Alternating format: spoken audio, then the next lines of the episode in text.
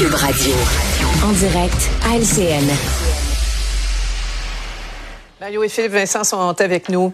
Alors, suite à la, bombe du Globe and Mail de vendredi concernant l'ingérence de la Chine dans les, euh, les fédérales de 2021, là, on parle d'une stratégie sophistiquée pour perturber la démocratie au Canada. Nouvelle révélation euh, aujourd'hui sur cette toile d'araignée chinoise. Philippe Vincent, c'est extrêmement préoccupant tout ça. Oui, ben on s'attaque à des hommes d'affaires, des femmes d'affaires, à des membres influents euh, canadiens. On veut suivre leur voyage, s'assurer de savoir à quel moment ils viennent en Chine pour être en mesure de les suivre. Possiblement aussi mettre des stratégies, que ce soit de chantage ou autres euh, trappes, notamment avec des services sexuels, pour pouvoir soit les faire taire, soit les faire chanter par la suite ou qu'ils puissent devenir des défenseurs de la vision de Pékin. Donc d'apprendre ça encore une fois ce matin, c'est une couche de plus sur la, la stratégie chinoise pour avoir beaucoup plus d'influence, utiliser des stratégies qui ne sont pas euh, légales de ce côté-là. Et je pense que ça envoie le message très clair au gouvernement qu'il faut se réveiller, il faut ouvrir les yeux et la vision angélique qu'on peut avoir de la Chine. S'il en restait un petit peu, il serait temps qu'on la mette derrière et qu'on nous dise quelles sont les solutions pour s'y attaquer. Oui. Plusieurs euh, déplorent justement le, laxisme de Justin Trudeau. Euh, Mario a commencé par les, ceux qui ont coulé ça, au SCRS, qui trouvent sûrement que la, menace n'est pas assez prise au sérieux, puis qu'on fait rien. Ben exactement. Probablement que la raison pour laquelle euh, on apprend tout ça à travers un coulage.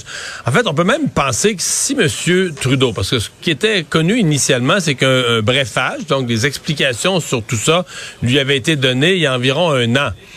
Est-ce qu'à ce, moment-là, il aurait été normal que lui, bon, dans une procédure là, bien faite, mais en informe les partis d'opposition pour ensuite en informer le public, faire travailler les comités parlementaires? Il y a un comité parlementaire sur ces questions de sécurité nationale euh, à, la Chambre des communes. C'est tout ça, je pense, qui aurait dû s'enclencher. C'est comme si là, il il s'est rien fait.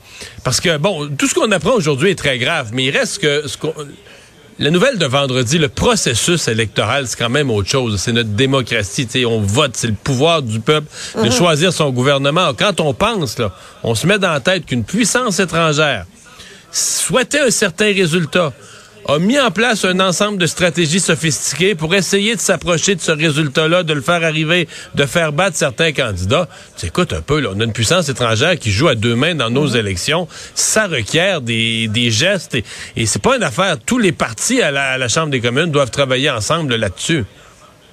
Ouais. En tout cas, il y a une réunion d'urgence à ce sujet demain, Là, à Ottawa. On verra quelle est la réponse du, gouvernement euh, Trudeau. Un peu plus de pression de François Legault sur euh, justement le gouvernement Trudeau pour en finir avec Roxham, là, avec cette, euh, cette lettre détaillée qui a été envoyée hier. On veut que ça ferme, Philippe Vincent, que tous les migrants soient mm. redirigés vers les, autres provinces. Donc, on, ajoute une, pierre à l'édifice, mais quelle est l'utilité de cette lettre-là? Qu'est-ce que M. Legault espère réellement? Ben, il met en mots euh, ce qu'il a dit en, en, parole au cours des derniers mois. Donc, le fait de mettre ça en mots, ça l'officialise un peu, ça mhm. ajoute cette pression-là. Après, il n'y a pas grand-chose de nouveau là-dedans. À part le fait qu'on demande maintenant que tous les migrants soient transportés à l'extérieur du Québec. C'est vrai, et les organismes communautaires le disent, ils sont débordés. La capacité d'accueil, donc d'accueillir ces gens-là, elle est dépassée. Il y a une légère incohérence quand on dit d'un côté, on peut pas les intégrer parce qu'ils parlent pas assez français, mais les francophones, s'il vous plaît, amenez-les à l'extérieur du Québec. Là-dessus, euh, M. Legault, disons, est pas nécessairement très cohérent. Après ça, euh, j'ai l'impression qu'on ne tape pas nécessairement sur le bon clou. On veut en faire la priorité lors de la rencontre de Joe Biden. Tant les Américains que le gouvernement Trudeau ont dit que ça ne serait pas la priorité. À un moment donné, le vrai problème, c'est quoi? C'est un, la crise migratoire, le fait qu'il y a de plus en plus de monde qui veulent venir au Canada, le fait qu'Immigration au Canada n'arrive pas à traiter les dossiers dans les temps et mhm. qu'on a une entente sur les tiers pays sûrs qui est pas complète mais que le gouvernement canadien et les Américains ne voudront pas rendre complet. Donc, est-ce qu'on est capable de trouver d'autres solutions dans le concret actuellement? C'est peut-être là-dessus que c'est un petit peu faible, sa lettre. Ben c'est ça. Justin Trudeau le sait bien. Mario, est bon, la capacité, la capacité d'accueil du Québec est dépassée, c'est bon, mais bon, fermer le chemin Roxham, Mme Fréchette l'a dit, puis c'est a changé rapidement de discours, mais ça va déplacer le problème. Alors, il peut faire quoi avec ce, ce chemin de toutes les tensions? Ben, il doit renégocier avec les États-Unis. Moi, je pense, je comprends que c'est c'est pas ce qu'ont annoncé les États-Unis et le Canada comme priorité pour la rencontre euh, du mois de mars. Je saisis hmm. bien qu'ils ont d'autres priorités, notamment l'économie. Puis le Canada veut participer à la, le super développement de, de, des énergies, de la transition énergétique, des énergies de demain. On saisit bien ça. Mais il est pas trop tard. Là. Il est pas trop tard pour François Legault pour faire inscrire le sujet ou en tout cas le mettre en plus le mettre en plus forte priorité, euh, forcer Justin Trudeau à savoir, écoute, il y, a des attentes énormes sur le chemin Roxham. Maintenant, c'est plus juste au Québec. Dans d'autres parties du Canada, on s'interroge là-dessus. Donc, moi, j'ai trouvé dans ce mhm. sens-là que l'intervention était utile. Et il y a, l'avant-dernier paragraphe aussi, là, sur l'argent.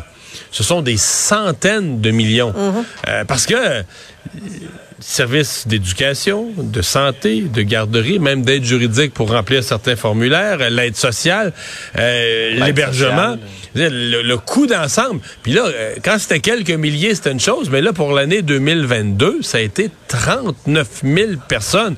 Donc là, le coût, euh, la facture, elle se compte en centaines de millions. Donc le gouvernement du Québec, il y a aussi ce volet-là. On va vouloir, on va vouloir faire payer la facture par Ottawa, ou en tout cas une bonne partie de la facture par Ottawa. Oui, est-ce qu'on va revoir la couleur de cet argent? C'est un, autre chapitre. Euh, maintenant, parlons de la SAC. Hein, après une, quasi-paralysie ou une paralysie presque totale d'un mois, là, les services sont à nouveau disponibles, modernisés. Euh, c'est maintenant à jour avec cette nouvelle plateforme. Mais Philippe Vincent, ça, a cliqué un peu tout croche, là, clic-sac ce matin. Là. Ou ça clique? Oui, ben, ça, ça, oui, ça clique. Euh, ça doit faire en sorte que les complotistes se demandent si on est vraiment capable de mener de grands complots au Québec, si on a de la difficulté à gérer le site de la SAC comme ça.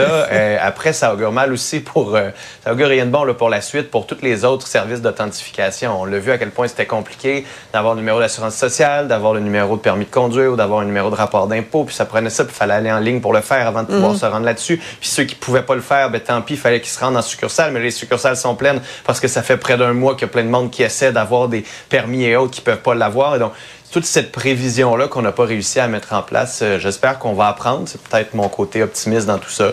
Il dit on est capable d'apprendre et que la prochaine fois, ce sera un peu moins pire. Toujours être optimiste dans la vie, euh, Philippe Vincent. À, terme, évidemment, euh, si, on, si on suit l'optimisme de Philippe Vincent, Mario, on aura accès à plein de services, là, mais il faut d'abord créer ce compte au service d'authentification gouvernementale. qui, Puis sincèrement, dans le cas de la SAC, il fallait que ça se fasse. C'était euh, c'était quand même des services assez archaïques. si on compare avec la façon dont, mm-hmm. je pense à la plus jeune génération, là, la façon dont ils font leurs transactions aujourd'hui en 2023 dans la vie, euh, la SAC était plus du tout, du tout à la page. Ah, moi, j'ai trouvé ça, j'ai trouvé ça gros là, pendant un mois, on donne plus de service. ça, ça m'a, j'avoue que ça m'a renversé. Mais bon, une fois cette pilule-là passée, euh, je, m'inquiète plus ou moins. Là, euh, la première journée d'un nouveau service informatique, c'est quasiment une certitude qu'il y a des petits bugs, des choses qui accrochent. Mm-hmm. Mais j'espère que ça va nous permettre de, disons, de se mettre en 2023 et de simplifier. Notre mm-hmm. temps est tous précieux. Là. Quand le gouvernement nous fait suer avec des patentes qui marchent pas et tout ça, on veut que ça se paye vite. payer son permis, des affaires de même. On veut que ça marche. Là. Ouais. Quelques mois de rodage, peut-être. On s'en reparlera dans trois mois. Merci beaucoup, messieurs. Au revoir. À demain, Mario. Salut. Ah voilà, c'est ce qui met un terme à notre émission du jour, euh, notre première de la semaine. Ça a l'air qu'il faut pas euh, faut pas serrer nos mitaines et nos tucs. Euh, l'hiver revient après quelques journées de, temps doux. la fin février, pas juste la fin février, même le début mars, succession de journées froides, venteuses, de la neige. Ce sera peut-être les deux semaines les plus exigeantes de l'hiver qui a pas été si pire du tout jusqu'à maintenant. Merci d'avoir été là. À demain.